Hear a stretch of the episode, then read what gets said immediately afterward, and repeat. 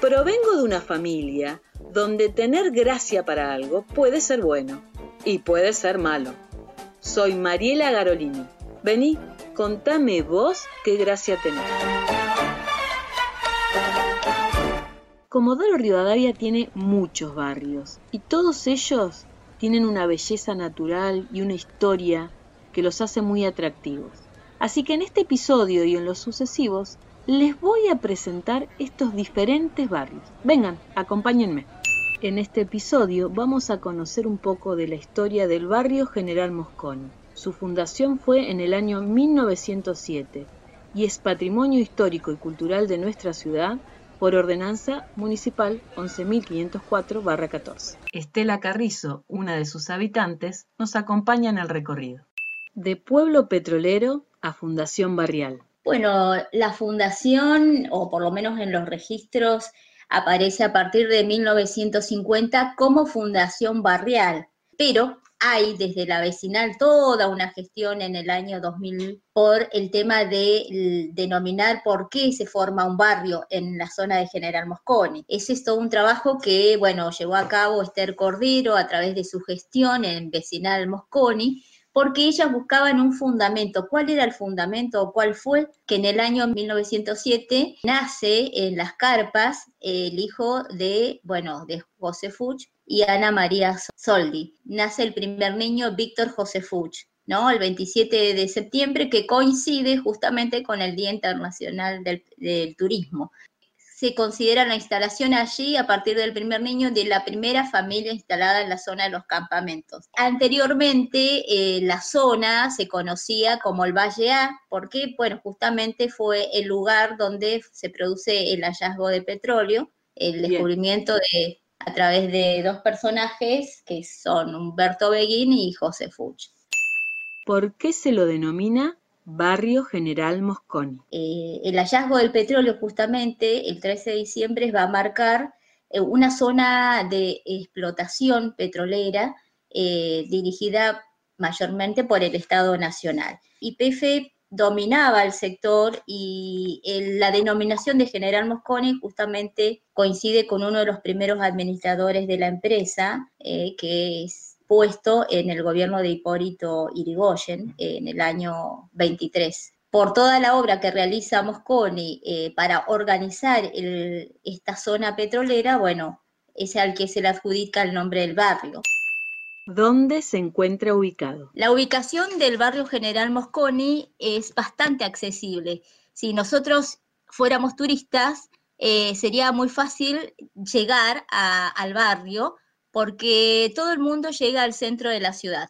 Y del centro, bueno, son unos 20 o 10, 15 minutos para llegar. Es por el acceso norte, por la ruta nacional número 3, pasando un paisaje muy lindo que tiene la ciudad, es una intersección que está hacia la mano derecha el mar y hacia la mano izquierda el Cerro Chenque. Podríamos decir que pasando el Chenque encontramos a General Mosconi, al barrio General Mosconi. Es eh, fácil de llegar, hay transportes de líneas eh, locales que llegan porque es el paso obligado para ir a la zona norte, así que cualquier transporte, si la persona no viniera en auto puede eh, acceder a las líneas de transporte pagando con la SUBE y llegar inmediatamente al barrio General Mosconi. Si quiere conocer uno de los atractivos más importantes que tiene, eh, se baja en la parada de la Anónima y enfrente está el Museo del Petróleo.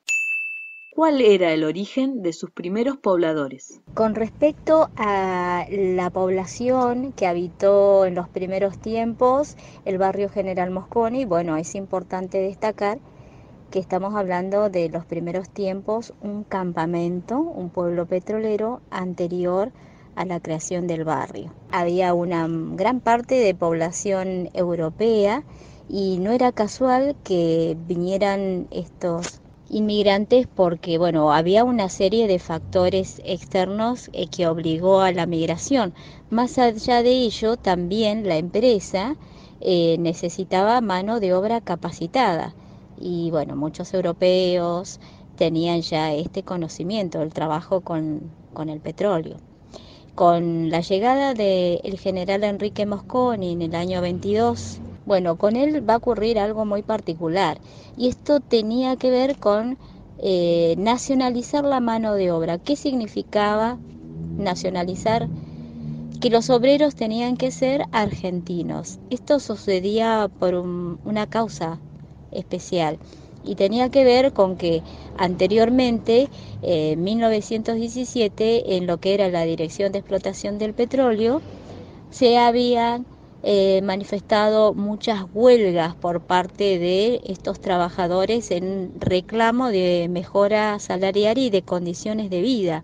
Trabajaban 12 horas. Además, otra particularidad era que estos inmigrantes venían con ideas políticas y, bueno, nacionalizar la mano de obra también significaba dejar de agitar eh, ese fantasma de las huelgas. Entonces, Mosconi lo que decide allá a mediados de la década del 30 es promocionar en muchas provincias del norte del país eh, este, la actividad petrolera para buscar mano de obra para que la gente venga a trabajar a la zona del campamento y los primeros que llegan, eh, bueno, son en su mayoría, si bien vienen jujeños, salteños, la mayor parte de estos norteños va a estar dado por catamarqueños y riojanos en su mayoría.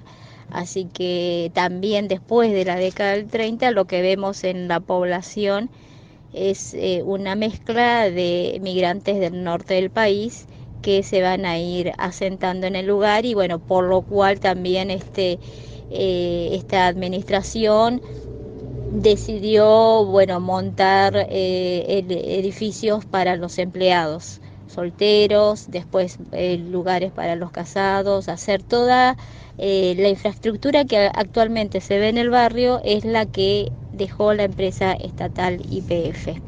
Y como una muestra de lo que sucedía con estos obreros norteños. Bueno, las historias eh, cuentan que venía uno y después traía al primo, al hermano, eh, al amigo, y por eso venían en grandes cantidades. Y también lo que resultaba era que muchos de ellos venían de zonas eh, de campos, agricultores o de crianza de vacunos o de cabras y entre algunas historias también que se cuentan, algunos de ellos para llegar a Comodoro en busca del trabajo, eh, a veces vendían sus haciendas eh, que tenían compartida con sus padres en las zonas rurales y con eso pagaban el pasaje que venían de tren hacia Buenos Aires y de Buenos Aires después eh, compraban el pasaje para llegar a Comodoro Rivadavia, ¿no? buscando una mejor una mejor forma de vida y esto se daba porque cuando los parientes que ya trabajaban aquí en la zona del campamento IPF volvían a sus pueblos natales, eh, lo hacían con mejores vestimentas, eh, con posibilidad de dinero y poder adquisitivo eh, mucho mejor del que habían salido de, de, su catamarca natal o de muchos pueblitos del interior. Entonces eso se replicaba como una buena noticia y bueno, eh, era menester venir acá y encontrar un trabajo porque había posibilidades de progreso y de conocer otra vida. Eh, eso hizo también que se multiplicaran y vinieran en gran cantidad estos norteños y catamarqueños que por supuesto que trajeron sus costumbres eh, religiosas y, culturales. Trabajar en IPF en los primeros tiempos, década del 20, 30, mediados del 30, eh, era bastante complejo porque las condiciones del clima eran muy diferentes a las actuales. Eh, algunos hablan y algunas historias dicen que la nieve llegaba hasta las rodillas o un poquito más. Y muchas veces eh, había muchos recorredores que en los primeros tiempos eran a, a caballo, los que iban recorriendo para verificar y constatar el estado de los pozos y hay anécdotas que cuentan que muchos de ellos se perdieron en esas nevadas, ¿no? Y que después con el tiempo los encontraban ya fallecidos. Ah, hay algunas historias, una me la contó mi abuelo, eh, que trabajó en la empresa estatal y llegó a ser eh, eh, jefe, que cuando ocurrían estas nevadas, eh, los zapatos que utilizaba la gente eran vestimentas más rudimentarias y muchas veces eran los zapatos que, tenían, no tenían todavía botines o, un equipo especializado. Entonces cuando eran estas nevadas muy fuertes, eh, el uso continuo del zapato con, la nieve, eh, bueno, hacía que el zapato se pusiera en muy malas condiciones porque se mojaba permanentemente y los pies vivían húmedos en la mayor parte del tiempo porque estaban expuestos directamente con la nieve. Entonces, eh, como había muchos portugueses, eh, y los portugueses también, además de conocer la actividad o algunos formarse aquí, eh, venían con oficios y uno de los oficios más comunes era que sean zapateros. Entonces tuvieron el ingenio y a los zapatos le sacaban los clavos, los acondicionaban y los remachaban con, reemplazaban esos clavos de los zapatos con unos clavos hechos de madera. Entonces, ¿qué ocurría? Que el zapato se reciclaba y utilizando esos clavos de madera, al estar en contacto con eh, la nieve, eh, en realidad, bueno, es, el agua, eh, bueno, el, tornillo de ese, ese, clavo de madera este, se hinchaba y no permitía que, se, que penetre el agua en los zapatos. Así que bueno, y de paso se hacían unas monedas más. Así que esa es una historia que, que me contó soy Alberto Álvarez, que era mi abuelo. El centro comercial, IPF y sus dependencias. El barrio General Mosconi tiene una actividad comercial bastante importante porque, bueno, tiene un eh, varios supermercados y además, sumado a ello, toda la parte del comienzo de la avenida Tehuelches tiene las peluquerías, tiene el sector eh, bancario, porque está el Banco de la Provincia del Chubut, eso genera a la mañana un movimiento comercial muy importante. Tiene algo que llama la atención, que es eh, comerciantes de muchos años, estamos hablando de 50 eh, o 60 años. Hay casos, por ejemplo, como la familia Cristina, que es un local comercial de ropa y también tiene que ver con el origen que tienen estos comercios, ¿no? Por ejemplo, Esli, ¿no?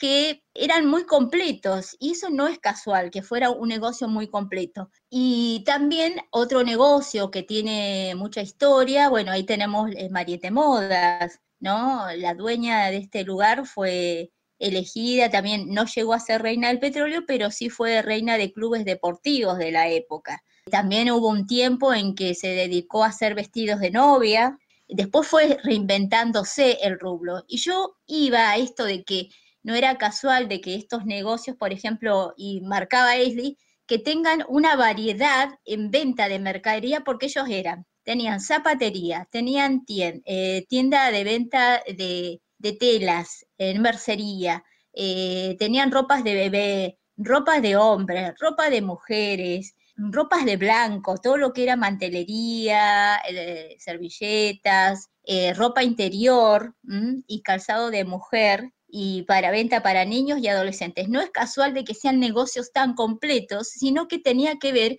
con que el campamento, este barrio Mosconi, que era un pueblo petrolero eh, y estaba ah, comandado por IPF, IPF era quien daba todo y pagaba los sueldos y muchos de los empleados vivían en el mismo campamento o en este pueblo petrolero, ofrecía justamente una muy buena oferta para generar un negocio. Tenía que ver con eso, ¿no? Por eso eran tan completos.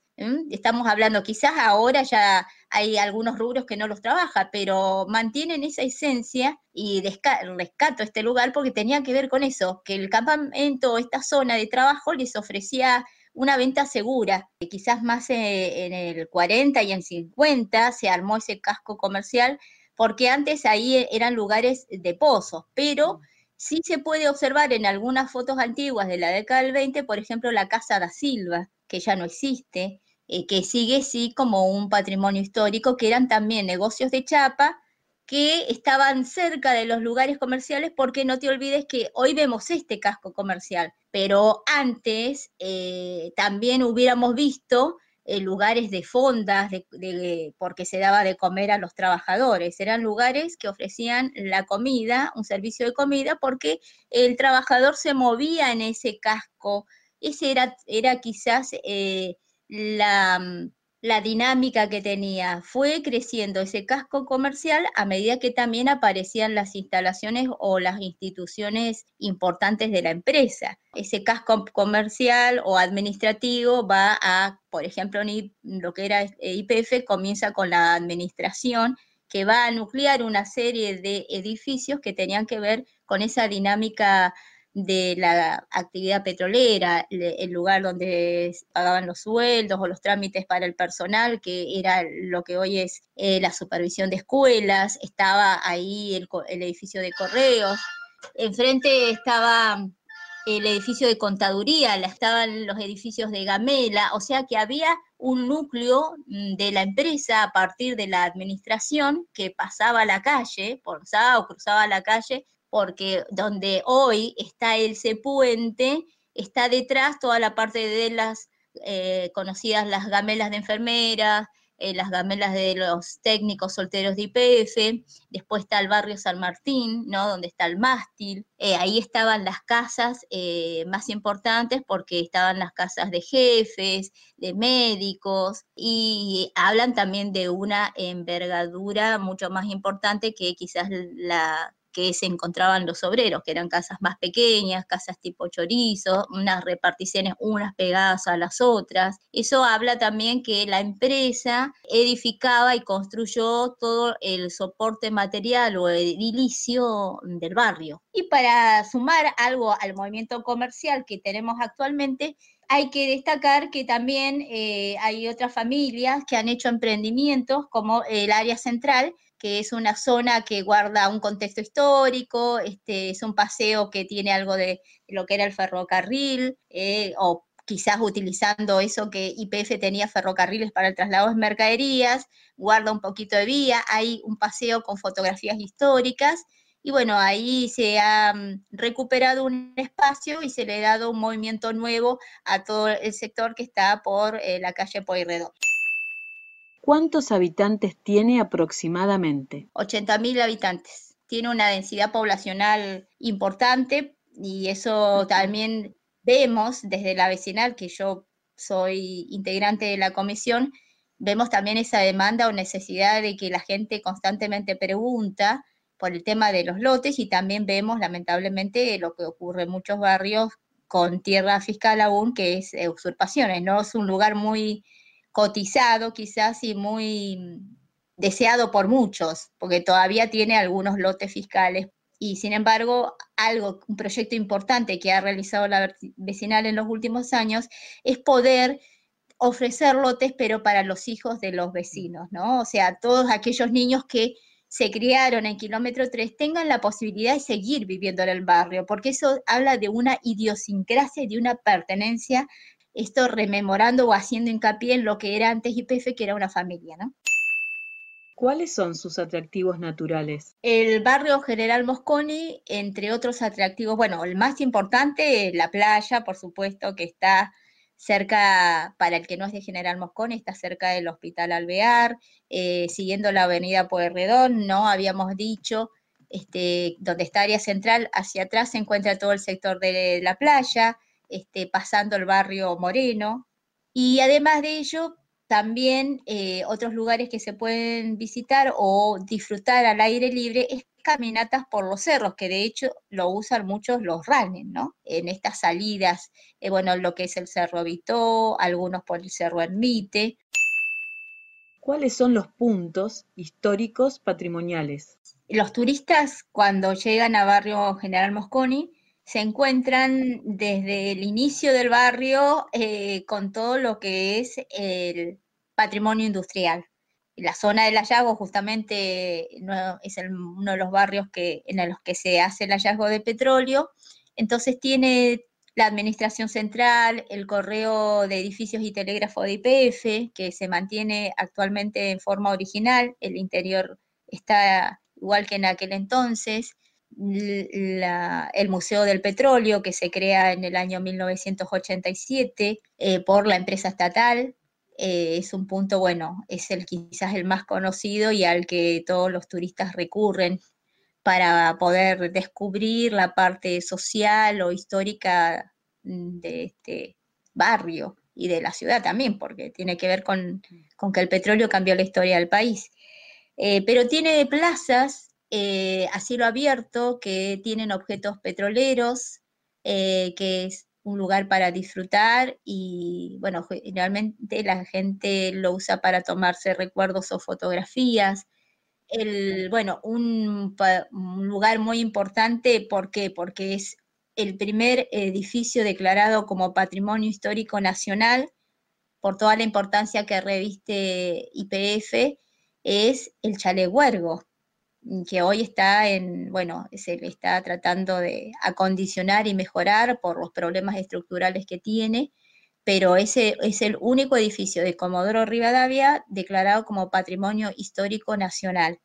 Y otros edificios importantes también que son de uso, fueron de espacios de uso social, es el Club Huergo, eh, el Colegio Salesiano de Anfunes, la Iglesia Santa Lucía, el, por ejemplo, eh, lo que fue eh, todos los talleres eh, centrales, que hoy es TIPSA, y que detrás del ingreso a la entrada de los trabajadores que hoy sigue funcionando, está un monolito que conmemora el pozo número 4, que es uno de que tuvo muchos años de explotación y que estuvo mucho tiempo en actividad, como 20 años. Otro lugar que es importante y que ya no, no tiene el sentido y que ha quizás este, por, por ser un espacio particular eh, quedó desvirtuado, porque hoy en ese espacio hay, por ejemplo, una mm, iglesia que es la iglesia de los mormones, pero porque el espacio fue vendido, sin embargo era un sector importante que hablaba o que justamente vinculaba, era el sector de transportes de IPF la terminal. Ahí este, eh, los que fuimos chicos y que vivimos en la zona de General Mosconi, íbamos en la década de los 80, quizás porque estaba la terminal, estaba el teléfono público, estaba el kiosco, los puestos de revistas. De chico utilizábamos ese servicio de, telefonía cuando quizás eh, no teníamos, ¿no? En las casas. Leyendas del barrio. O alguna leyenda de lo que se habló mucho inclusive hay fotografías que se pueden encontrar en el archivo histórico o en los diarios de la época. En el año 65 llegó a Comodoro Rivadavia un personaje que es el Shah de Persia y su esposa Faradiva. Eh, la conmemoración, por supuesto, fue muy importante. Eh, las autoridades de IPF dicen que se quería hacer un negocio que no, al final no se dio, y el ya de Persia en realidad es que aprovecharon que estaba en Argentina, estaba en la zona de Bariloche y bueno, hicieron las gestiones para que llegue a Comodoro Rivadavia.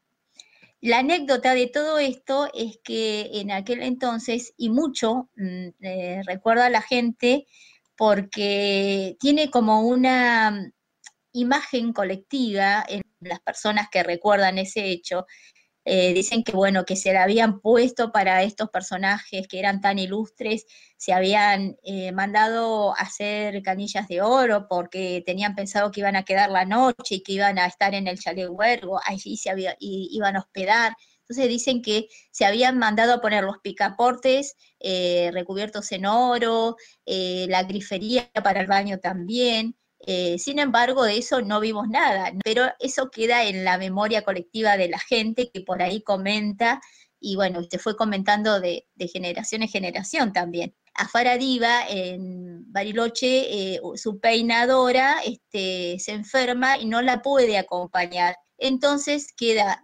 recuperándose en Bariloche y ella se traslada a Comodoro Rivadavia y como toma el té con algunas señoras, eh, se había preparado un ágape muy importante y bueno, necesitaba eh, peinarse eh, Daniel Landí, que es un peluquero local, es quien, este, bueno, llega a peinar a Faradiva y queda conmemorado en los diarios de la época y en muchas fotografías, inclusive en el Chalehuergo, hasta tanto funcionó su, en su parte superior el museo, estaban expuestas algunas de estas fotografías. Esas como eh, anécdotas conocidas que ha sucedido en el barrio. Una invitación a visitar el barrio General Mosconi Como vecina, invito a, los comodorenses, que hay muchos que no conocen algunos barrios, y sobre todo quizás Mosconi, quizás barrios de la zona norte que tienen mucha historia, o los desafío a que descubran y miren la ciudad desde otra manera. Como siempre yo digo, el 3 quizás es un paso obligado para muchos vecinos que viven en la zona norte, pero eh, pararse o ir un día, caminarlo, descubrir y ver qué tipo de edificios tenemos, quizás por qué tienen determinada fisonomía, por qué son tan grandes algunos, y ver los espacios verdes, que tenemos varios, con elementos de la actividad petrolera. Los invito a descubrir su ciudad o su barrio y consultar eh, a las vecinales, quizás a través de direcciones o correos, para que indaguen y descubran un poquito más de la historia de Comodoro Rivadavia y de sus barrios. Muchas gracias, Estela. No, muchas gracias a vos, Marielita.